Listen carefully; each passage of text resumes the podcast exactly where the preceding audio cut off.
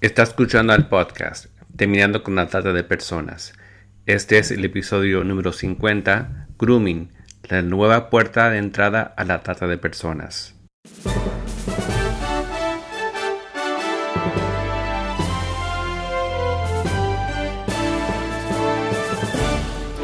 Bienvenido al podcast Terminando con la trata de personas. Mi nombre es Gilbert Contreras. Y mi nombre es Virginia Contreras.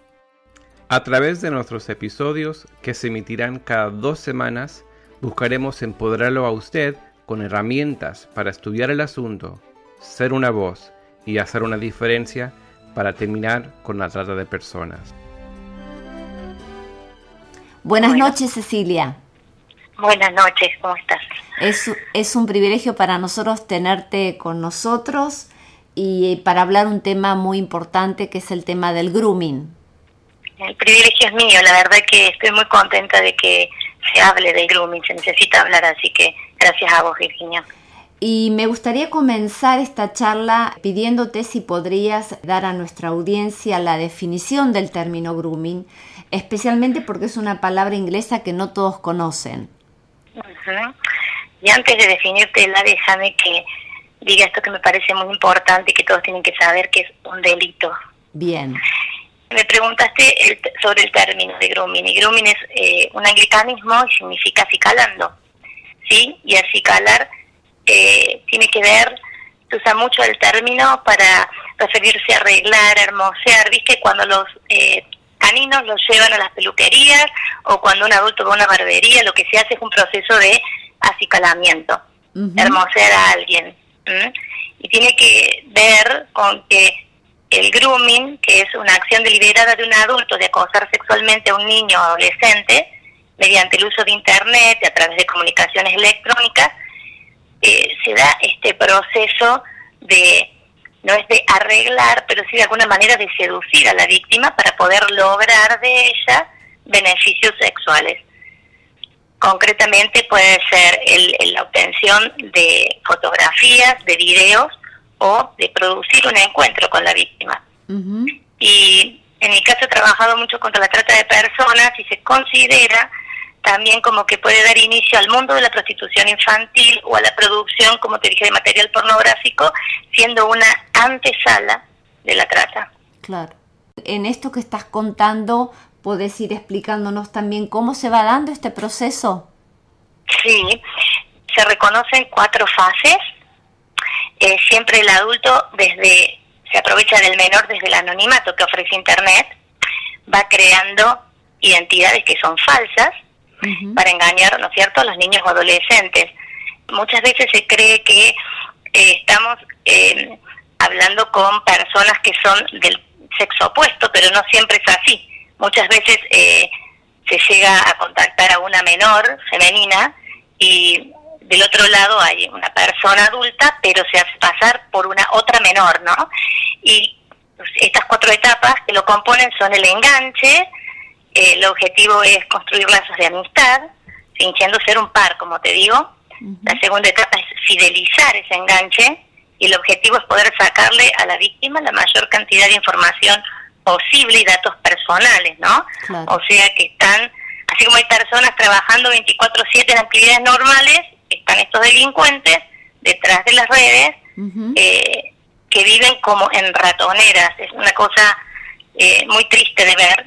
Y, y, bueno, y hacen todo un trabajo de investigación. La tercera fase es la seducción, en donde utilizan tácticas concretas para provocar y conseguir que la menor o el menor se desnude y realice ciertos actos de naturaleza sexual. Pueden filmarse a sí mismos y obviamente están siendo filmados del otro lado, ¿no?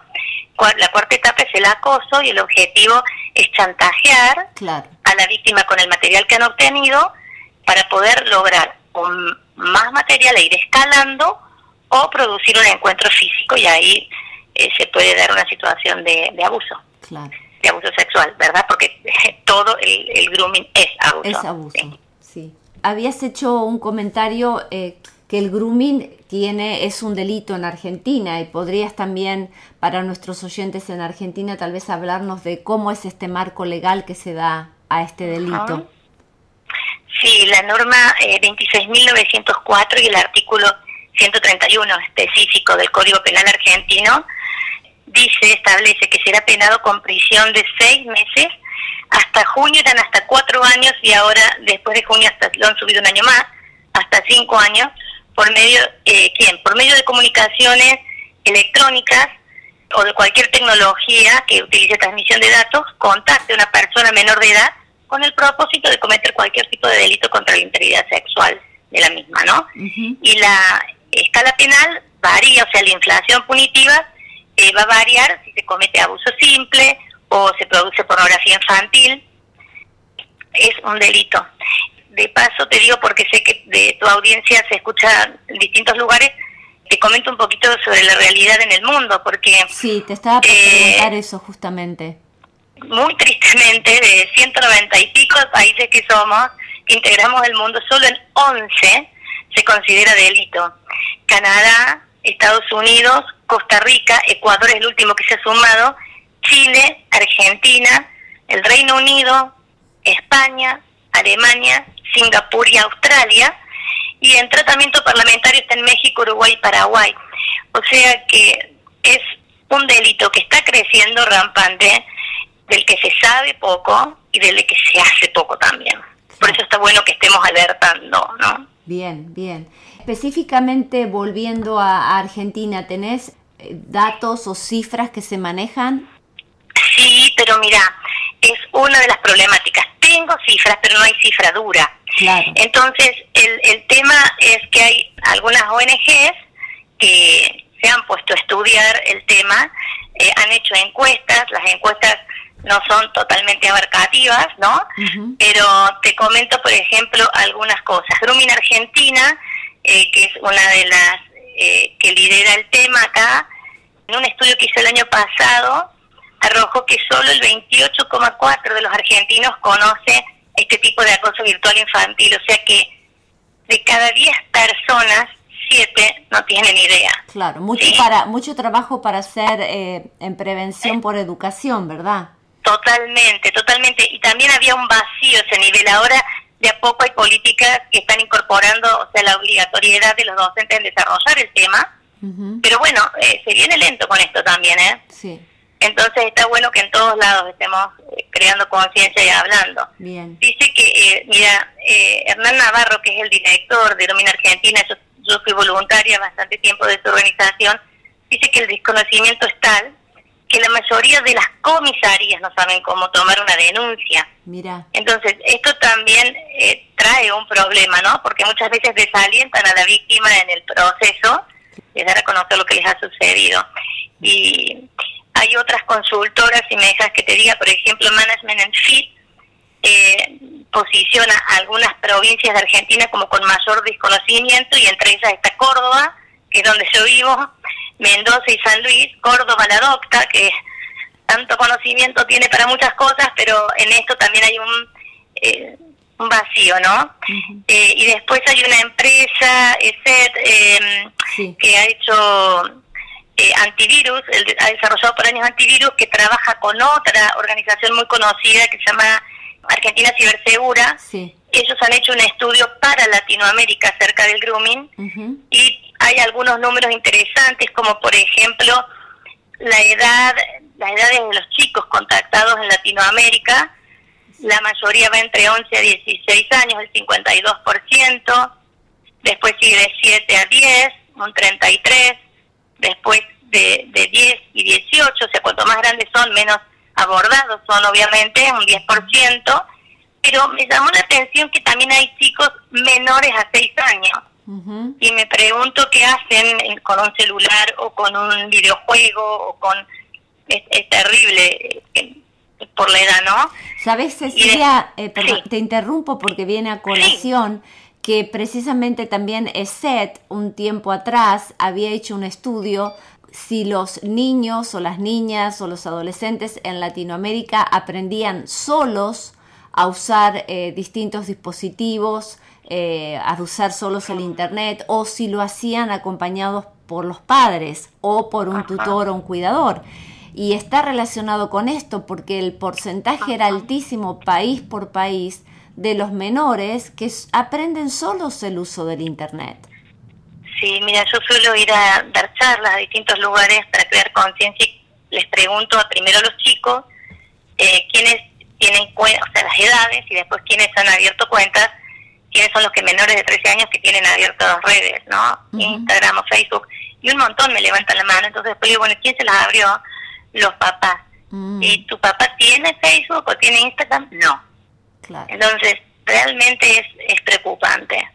Desconocen también los papás que a través de los videojuegos, viste que hay chats que se usan, que son canales que usan los narcotraficantes también para eh, comunicarse y, tampoco saben que existe esto, entonces sí, están como muy a la bartola, muy a la deriva.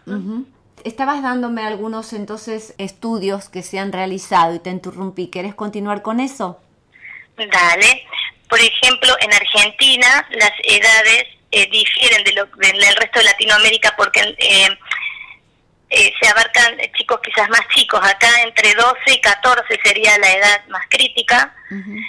Ha habido un crecimiento importante, pero hasta el 2017, ponele la fiscalía que tiene a cargo, el equipo que tiene a cargo todos los delitos informáticos de la ciudad de Buenos Aires, decía que había cerca de 5.000 casos y más, y lo que, lo que hace a 14 casos diarios. Sin embargo, no hay cifradura, o sea, son todas cosas que se van manejando de manera muy aislada, ¿no? Claro. Hay una encuesta también realizada por Vigipadres a niños y adolescentes de Buenos Aires acerca de los riesgos y situaciones en las que enfrentan online y del, el 60% de los consultados recibió alguna solicitud de contacto por parte de desconocidos y uno de cada tres afirmó haber vivido una situación incómoda en la web, ¿no? Y el 37% dijo que sus padres no están al tanto de los perfiles que tienen en las redes sociales. Tremendo. Va de nuevo, o sea, eh, yo he llegado a tener, o sea, desde distintos ámbitos, eh, gente que conozco con dos o tres perfiles abiertos, muchas veces lo hacen a esto por para jugar a los videojuegos, pero también he visto casos en donde manejan una doble cuenta, ¿no? Y una doble vida de alguna manera, ¿no? Lo que los papás pueden ver y lo que yo hago por detrás. Y en unos lo tienen y en otros no lo tienen. Eh, y esta viveza, si se quiere que tienen, es lo que bueno, los está exponiendo de una manera y Tiene está haciendo crecer en vulnerabilidad, ¿no? Ahora, eh, ¿ha habido condenas en Argentina desde que se ha tratado como, como delito? Sí, sí ha habido. El primer juicio de grooming fue un caso muy resonante acá y es lo que yo te comentaba al principio, porque generalmente nosotros alentamos a, a los adolescentes a que no salgan con o, no respondan a personas que no conocen el sexo opuesto, pero muchas veces si te escribe una amiga, a lo mejor no sospecharía. El caso más famoso acá fue el de Micaela Ortega, de 12 años, que eh, fue abordada en teoría por una amiga, y esa amiga era Jonathan Luna, un groomer de 26, que usaba perfiles falsos para engañar a sus víctimas, ¿no? Después de generar confianza con ella, se produjo un encuentro, le dijo que le iba a buscar el primo, la fue a buscar él y la terminó estrangulando y matando porque no quería tener relaciones sexuales con él, ¿no? Ese es el, el primer caso. Sí. Pero en la ciudad de Córdoba también debo registrados a algunos y me gustaría mencionarlos porque muchas veces se cree que son personas a lo mejor de, no sé, uno tiene un estereotipo de la persona y en realidad te cuento nomás para no hacerte perder tiempo, pero hay docentes involucrados, estudiantes eh, de la universidad, sí, gente que mejor uno diría, bueno, no, esta persona no, y uno tiene que estar alerta eh, con todos, ¿no? Sí. Tanto eh, es la misma situación de trata de persona, tanto como víctima o victimario, a veces es difícil de pensar solo en un perfil, porque va más allá de la raza, de la religión, de, de, la, de la educación. Sí, y, y particularmente eh, porque lo mencionas, a mí por ahí me duele cuando uno busca videitos en las redes para, para alertar, hay un estereotipo de personas. Y la trata, yo he conocido gente clase media alta con educación que ha sido secuestrada, yendo desde la escuela a, su hogar y por una persona de la comunidad eh, reconocida. Entonces, es muy difícil en este caso porque por el anonimato están detrás de una máquina y pueden generar, se dice que un groomer puede llegar a tener 200 personas que está contactando, 200 menores que está contactando al mismo tiempo, ¿no? Eh, es, un, es un trabajo full time. Y lo que se agrega en el grooming, que, que bueno, es el tema de la vulnerabilidad que tiene un niño o un adolescente. Exacto, exacto, porque muchas veces, no sé cómo es en, muchos lugares de Latinoamérica, pero entiendo que es más o menos lo mismo. Los padres no están ausentes porque quieren estar ausentes, están ausentes porque trabajan, porque la realidad apremia y hay muchas horas de soledad, a lo mejor en donde hay, hay también esta cuestión de que los celulares hoy forman parte del cuerpo de los chicos y no está ese despegue de me voy a la pieza y no lo llevo, se van a dormir. Yo trabajo mucho con, concienciando también sobre el uso y el mal uso de las redes sociales y es terrible el tema de que hoy los chicos caen al colegio y dado vueltas porque les preguntas que ahora se acuestan 5 de la mañana. Sí. Y, y, entonces sí hay una, una exposición y una vulnerabilidad importante. Entonces me estabas hablando de las condenas en Argentina, que es importante también que nuestra audiencia lo conozca. Sí, sí, eh, hay gente que ha sido condenada con cinco años. Todo tiene que ver, como te digo, con cada caso es, particular. Si ha habido abuso, si han secuestrado material pornográfico. Déjame a ver, por ejemplo, el segundo caso se le dio cinco años y tres meses y era docente de inglés, daba clases en escuelas secundarias del interior de Córdoba y en reiteradas oportunidades había establecido contactos con una menor de edad por eh, vías tecnológicas, por las redes, eh, con el fin no solo de cometer delito contra la integridad sexual, sino suministrar a los alumnos material pornográfico. Mm. Y después, por ejemplo, tres años de prisión efectiva se le dio a un estudiante de arquitectura que fue acusado de contactar a, a, dos adolescentes, conseguir fotos íntimas. También es como que hay muchas cosas que en, este delito a veces van asociadas al sexting, también empieza de una forma y termina de otra, ¿no? Pero pues un joven de 21 años en Villa María ha sido condenado a tres años de prisión por acosar a una menor y también, en este caso, por delitos asociados a violencia de género. Entonces, a lo mejor no sea grooming puro, va a variar eh, la condena, pero sí se está actuando. Bien. Sí se y, está actuando. Y para los que nos están escuchando en Argentina, ¿dónde se puede eh, denunciar? Si hay un papá, una mamá que está viendo esto en la vida, tal vez por el comportamiento de sus hijos, o que después podemos hablar de algunas señas para observar que nos pueden dar eh, señales de alerta de algo que está pasando, o, o tal vez alguien que, que, es adolescente y lo está viviendo. ¿Dónde se puede denunciar? Bueno, hay una línea gratuita para todo el país de Argentina que es el 134. Hay un equipo de niños contra la explotación sexual eh, y grooming. También te puedo pasar el número 0800-222-1717. Es súper importante ir a la fiscalía que es más cercana a la que tengas acceso. Es importante esto, hacer la denuncia si te desestiman porque o quieren eh, evitarte que hagas todo el papeleo eh, por una cuestión de que ellos no tienen eh, conocimiento, moverse a otro lugar, pero no dejar de hacerla. Y en el proceso nunca eliminar, en esto quiero ser clara, muchas veces a lo mejor los padres por, por lo duro que ven, de lo que los chicos le muestran, lo quieren más a dar de baja una cuenta, em, a dejar pasar la cosa y no exponerlos, y la denuncia es sumamente importante. Y eh, nos pasó en Córdoba con un caso de que nos pidieron eh, las impresiones de las capturas de pantalla. Bueno, y las impresiones no tienen efecto porque no van a poder llegar al IP de la persona que está, necesitan el celular, el aparato. ¿sí?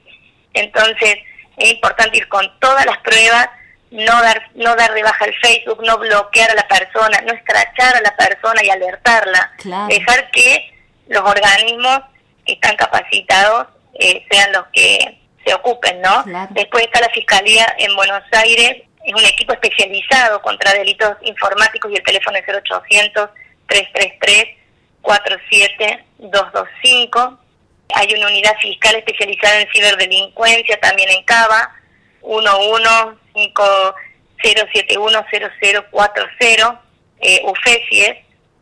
Hay lugares y en todos lados se puede ir a una comisaría y que de ahí te deriven también. Con el 134 te van guiando. Claro.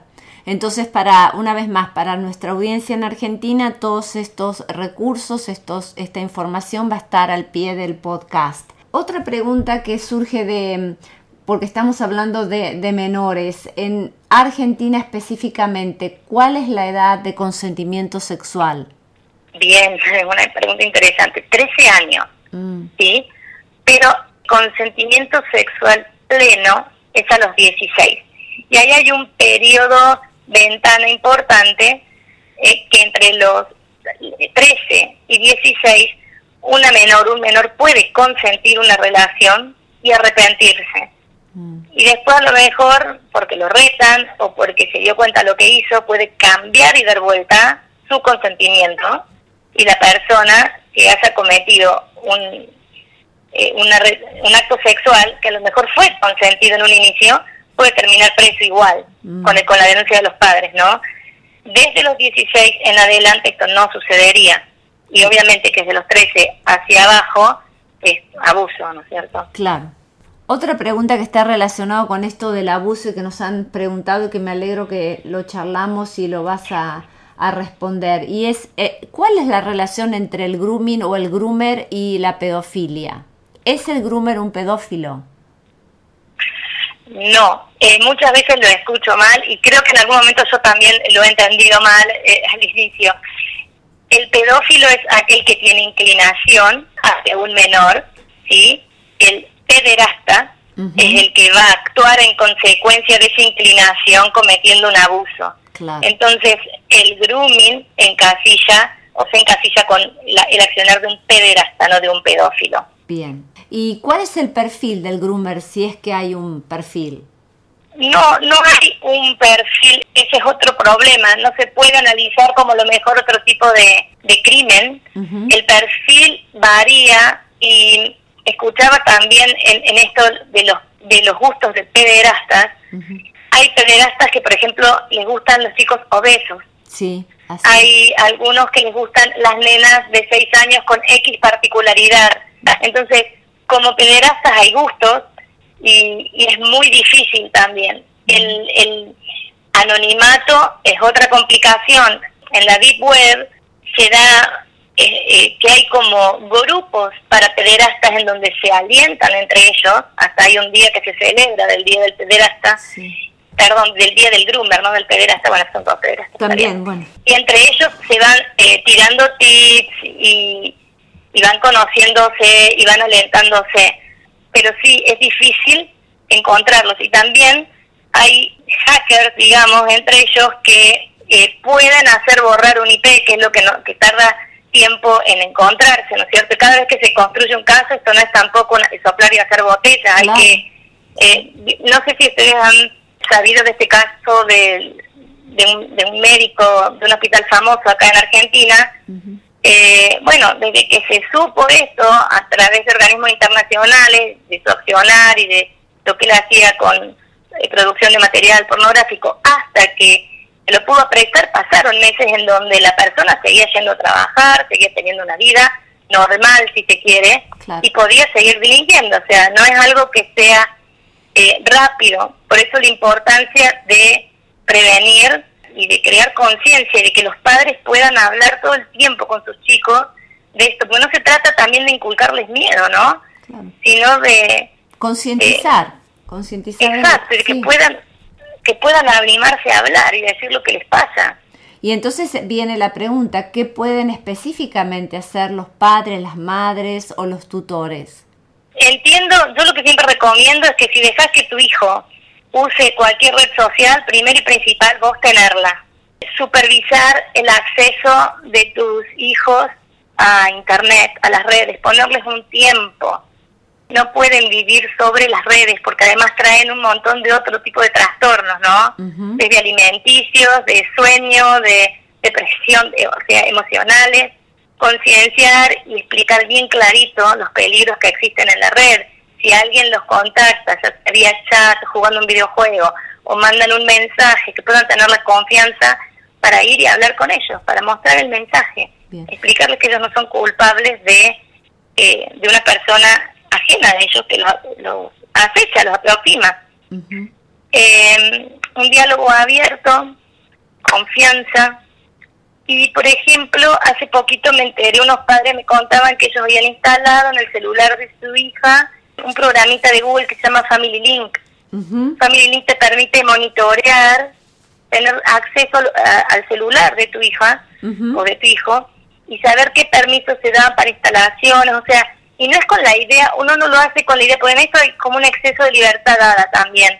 Hay padres que no tienen idea de las claves de los teléfonos de sus hijos, no tienen idea de cómo acceder a una cuenta de sus hijos, eh, y con esto de respeto a la privacidad, no se dan cuenta de que cualquier cosa que les pase va en detrimento de, son segundos, son minutos, o sea, eh, eh, que se pierden. Bueno, vos sos experto en el tema de la trata y sabés eh, cómo cuentan las horas y cómo cuentan el, tiempo en esto, ¿no? Entonces, es importante poder mostrarles y hacerles entender que no se trata de violar una privacidad, sino de ayudarlos a que estén seguros y a que no haya después que lamentarse de cosas que, que cuestan mucho de sanar, ¿no? Sí, pero creo que también viene por la, como hablamos hace un, un momento, si el Internet, a veces hay padres que dicen, bueno, a mí me ayuda mi hijo o me ayuda mi hijo, también la necesidad de estas escuelas para padres, de que no se excusen en esto que es imposible conocer la tecnología,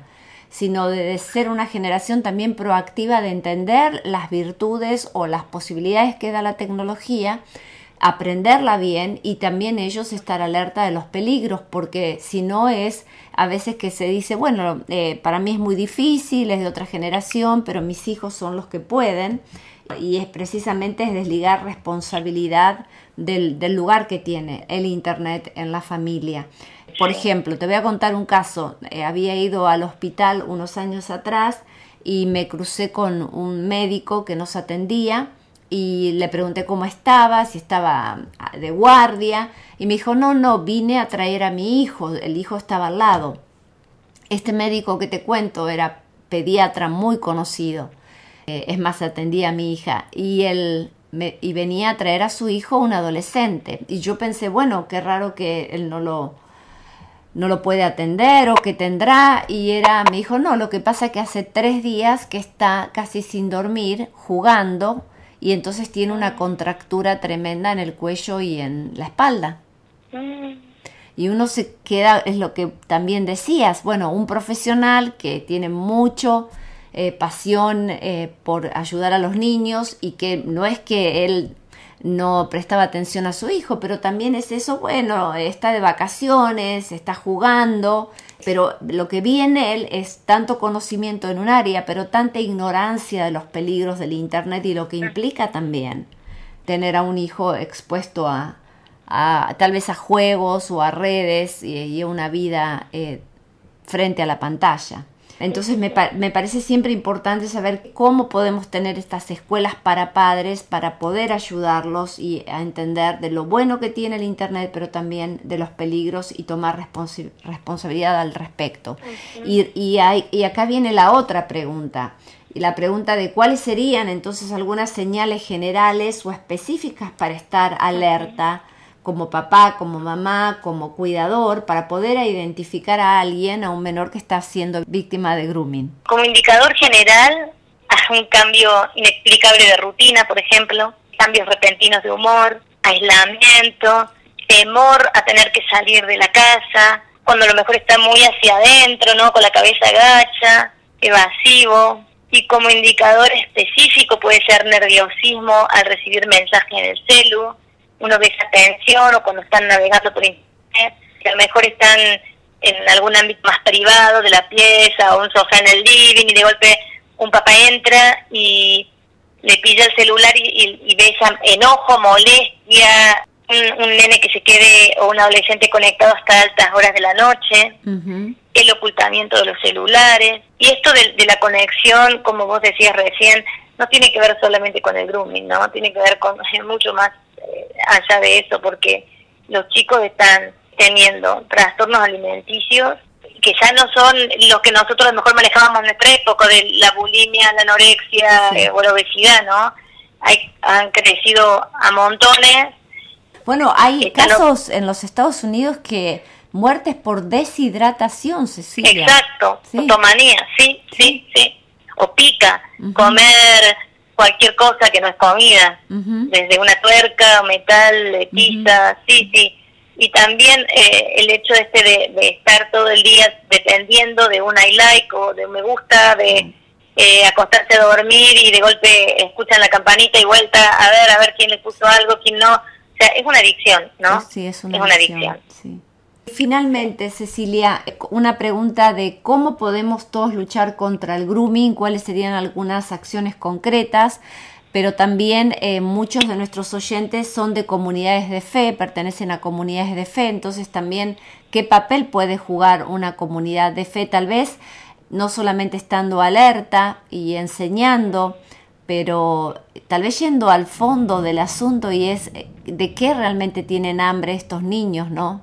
Mira, hace muchos años me sorprendió, y esto es un, un número que no ha cambiado, que el nivel de abuso eh, intrafamiliar tuviese el mismo porcentaje dentro y fuera de la iglesia, ¿no?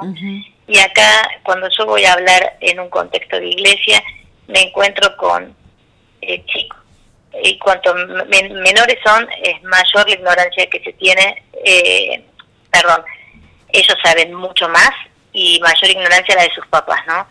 Entonces, porque las cifras tristemente se repiten adentro y fuera de la iglesia, creo que tiene que haber prédicas desde los púlpitos hablando sobre el uso de las redes sociales y el mal uso, el tiempo que le estamos destinando como cristianos a las redes sociales, pues también son conductas aprendidas, ¿no?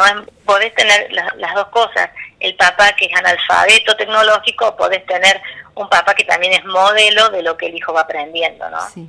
Esto de proponer talleres para padres, no solamente para hablar del grooming, del sexting, del cyberbullying, del parenting, sino también para hablar de la tecnología y acortar brechas.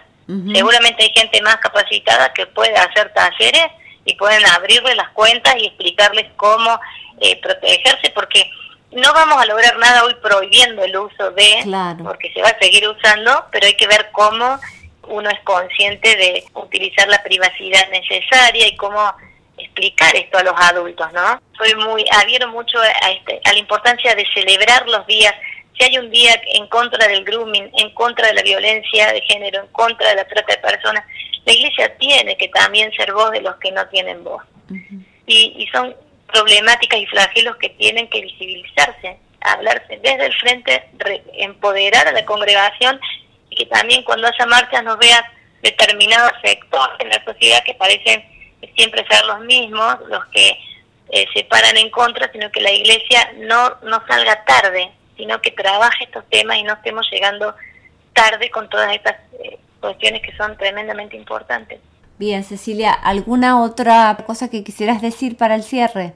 No, bueno, agradecerte, sé que lo que están haciendo es re importante y me gustaría simplemente, pero esto lo tengo para Argentina, no para el resto, decir a dónde pueden formarse, dónde pueden estar actualizados con estas problemáticas. Si me dejas es muy poquito y nombraría hacer que es Conciencia en Red, Grooming Argentina, Argentina Cibersegura y ESET. ESET, por ejemplo, tiene todos los años la posibilidad de hacer cursos y te van entrenando. Grooming Argentina, eh, te, vos los invitás y te da a los cursos en tu provincia. Cibersegura tiene entrenamientos y certificás con ellos y después ya podés vos convertirte, que esta es otra cosa interesante. La iglesia tiene que formarse en, este tipo de, delitos porque los tenemos adentro, ¿no es cierto? Entonces, invertir en, formación es otra forma también de, equiparnos y de salir al mundo que queremos alcanzar, ¿no? Así es. Bueno, Cecilia, muchísimas gracias y en otra oportunidad también te vamos a conectar para otro podcast. Bueno, muchas gracias a ustedes. ¿eh? Bueno. Muchas gracias por lo que hacen, sinceramente.